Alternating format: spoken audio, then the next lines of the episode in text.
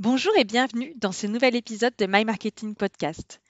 Aujourd'hui, je vais vous parler des techniques pour maîtriser l'art de l'entretien avec votre prospect. On vous parle beaucoup d'acquisition, de génération de leads et c'est très bien, c'est excellent, il faut en faire. Mais une fois que vous avez votre prospect devant vous ou au téléphone ou en visio, c'est en fait là que tout commence. C'est pas avant, c'est important, génération de leads, mais ce qui compte vraiment, c'est ce que vous allez faire, ce que vous allez dire ou ne pas dire lorsque vous aurez votre prospect en face de vous. Et c'est d'ailleurs là où beaucoup se plantent. Finalement, si vous avez beaucoup de leads mais que vous ne convertissez pas, eh bien, dites-vous qu'il y a forcément un maillon faible et le maillon faible peut, se trouver pendant l'entretien avec votre prospect. Donc si ça vous arrive, si vous êtes concerné ou si tout simplement vous voulez améliorer votre taux de conversion, n'hésitez pas à écouter cet épisode jusqu'au bout et peut-être à le faire écouter à votre équipe.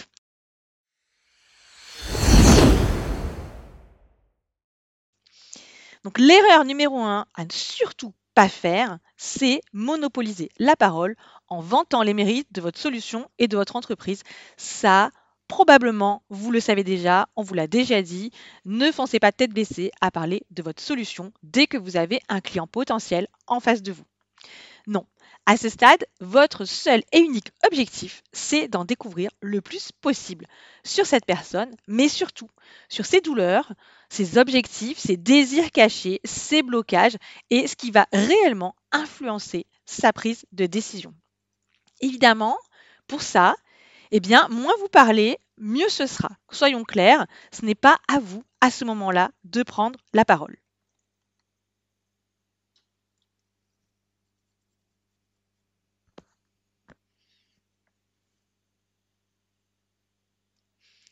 Donc tout ce que je vous dis, tout ce que je vous dis, probablement que vous le savez déjà et que vous questionnez déjà votre prospect sur ses besoins, que euh, vous le laissez parler sans le couper. Donc tout ce qu'on vous apprend ou tout ce qui vous vient un peu de manière intuitive sur le fait de poser des questions et d'essayer d'être le plus discret possible euh, sur euh, la façon.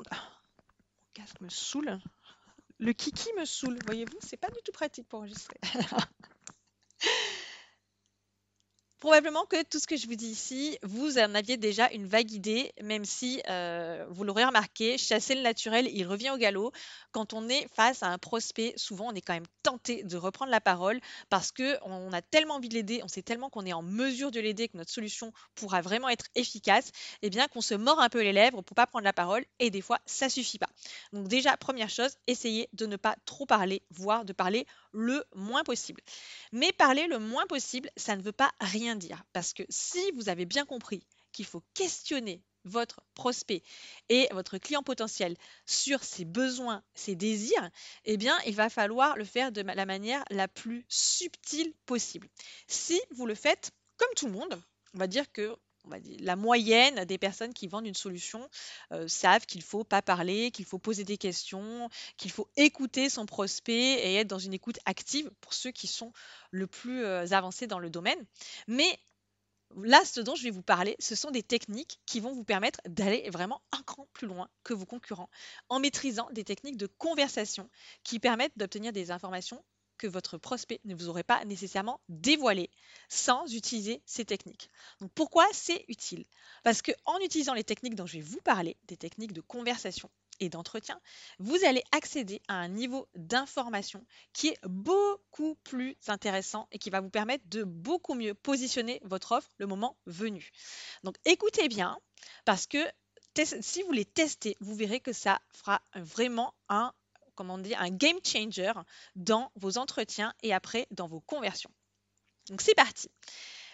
La première technique s'appelle la technique des 5 pourquoi. Vous en avez probablement déjà entendu parler. La méthode des 5 pourquoi a été inventée dans les années 30 par Sakishi Toyoda, c'est le fondateur de Toyota. Et en fait, ça dit que la base de l'approche scientifique de Toyota, c'est de demander 5 fois pourquoi à chaque fois qu'on rencontre un problème. Et donc, en fait, en répétant pourquoi cinq fois, la nature du problème ainsi que sa solution deviennent plus claires. Donc pourquoi c'est utile pour vous? Parce qu'en questionnant votre prospect avec un simple pourquoi, vous l'aidez à mieux formuler son problème, son origine et à élever son niveau de conscience du problème. Et ça, c'est hyper important pour ceux qui ont déjà entendu parler de la pyramide de conscience. C'est que plus on est conscient d'un problème, plus on le ressent fortement et plus on a besoin de trouver une solution. Et ça tombe bien puisque vous, vous avez la solution. Donc de votre côté, ça vous aide à mieux connaître votre prospect, bien entendu, et aussi à trouver les meilleurs arguments pour influencer sa prise de décision. Donc à la fois, votre prospect élève son niveau de conscience, il a plus conscience de l'urgence de résoudre son problème, et en plus, en face de lui, il a la personne qui a la solution à son problème. Donc juste une petite chose sur la technique des pourquoi. cette technique rend votre prospect donc meilleur acheteur puisqu'il a un meilleur niveau de conscience. Mais euh, ce sont aussi des décideurs que vous pourrez mieux satisfaire. Donc il y a à la fois oui il va devenir meilleur acheteur puisqu'il sait de plus ce dont il a besoin. Mais euh, c'est aussi des décideurs que vous pourrez mieux satisfaire parce qu'ils savent ce qu'ils veulent. Donc on passe à la deuxième technique qui semble hyper simple, mais en réalité, elle est très compliquée à mettre en place, surtout pour certaines personnes, et je m'inclus dans le lot. C'est la technique de laisser des blancs. Donc cette technique, euh, bon, clairement, pas ma préférée, je vous le dis tout de suite. Euh, moi, je me fais violence pour la faire, mais elle est super, super efficace. Concrètement, bah, qu'est-ce que vous faites? Vous ne faites rien. C'est-à-dire que quand votre prospect parle et qu'il finit une phrase, vous ne sautez pas sur l'occasion pour lui reposer une question ou pour prendre la parole, mais vous attendez quelques secondes, vous laissez un blanc. Et en fait, personne n'aime le blanc. C'est un petit peu, un petit peu gênant, un petit peu malaisant. Mais en réalité, ça va vous permettre, pendant ces quelques secondes, ça va permettre au cerveau de votre prospect de poursuivre sa pensée et de recommencer à s'exprimer s'il en ressent le besoin pour compléter son, idée première. Donc, l'idée, c'est pas de laisser une minute de blanc parce que là, vraiment, c'est embarrassant. En revanche, ce que vous pouvez faire, très simplement, c'est que lorsque votre prospect a fini sa phrase, a fini de parler, notamment s'il a parlé pendant quelques minutes, eh bien, c'est d'attendre peut-être trois secondes avant de reprendre la parole. Et vous verrez, vous allez collecter beaucoup plus d'informations utiles parce qu'il sera allé plus loin dans sa pensée s'il reprend la parole. Une troisième technique extrêmement efficace, euh, vous pouvez la tester euh, très facilement, celle-là elle est un peu moins compliquée à mettre en place que le blanc, c'est ce qu'on appelle la technique du mirroring, donc la technique du miroir en français. Donc comme son nom l'indique, c'est une technique qui consiste à imiter son interlocuteur, notamment en répétant les derniers mots de sa phrase juste avant le blanc dont on parlait avant. Donc c'est une méthode qui peut remplacer le blanc. Ne mettez pas le blanc plus répéter les, mots, ça peut être un petit peu lourd. Donc c'est une technique qui a été euh, évoquée par Chris Voss dans son livre Ne coupez jamais la poire en deux. Si vous avez le temps, pourquoi pas le lire? Chris Voss, c'est un ancien négociateur d'otages pour le FBI. Et eh bien finalement, la technique dont il parle, eh, on peut la reprendre en marketing.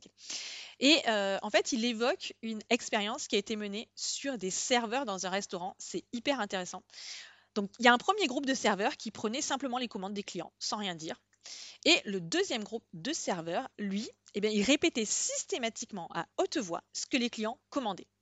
Eh bien, le résultat, c'est que les serveurs qui répètent ce que le client vient de dire ont 70% plus de chances de recevoir un pourboire. Donc, pourquoi c'est utile cette technique? Eh bien, tout d'abord, ça permet d'aller plus loin également dans la pensée pour la préciser et pour vous de collecter plus d'informations utiles, de mieux connaître votre client. Puisque en répétant ces mots, eh en général, il va poursuivre ce que vous dites pour préciser. Mais surtout, ce qui est hyper intéressant avec la technique du mirroring, c'est que vous allez activer les neurones miroirs de votre interlocuteur. Et les neurones miroirs, ce sont les neurones qui vont créer un climat de confiance puisqu'on se reconnaît dans l'autre. Et j'ai pas besoin de vous, de vous l'expliquer, mais donner confiance, c'est excellent pour convertir un prospect en client.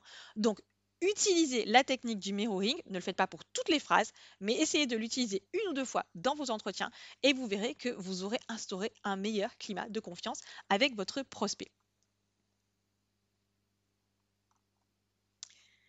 Une dernière technique que je voulais vous partager, c'est la technique que j'ai appelée la technique George Clooney.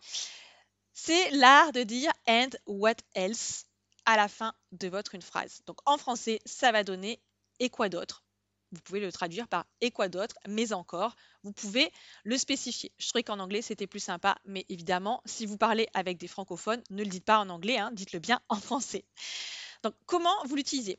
Eh bien, lorsqu'un prospect vous explique ses problèmes, les problèmes qu'il rencontre, demandez-lui juste et quoi d'autre? à la fin de sa phrase. Parce qu'il va peut-être vous en énumérer un ou deux.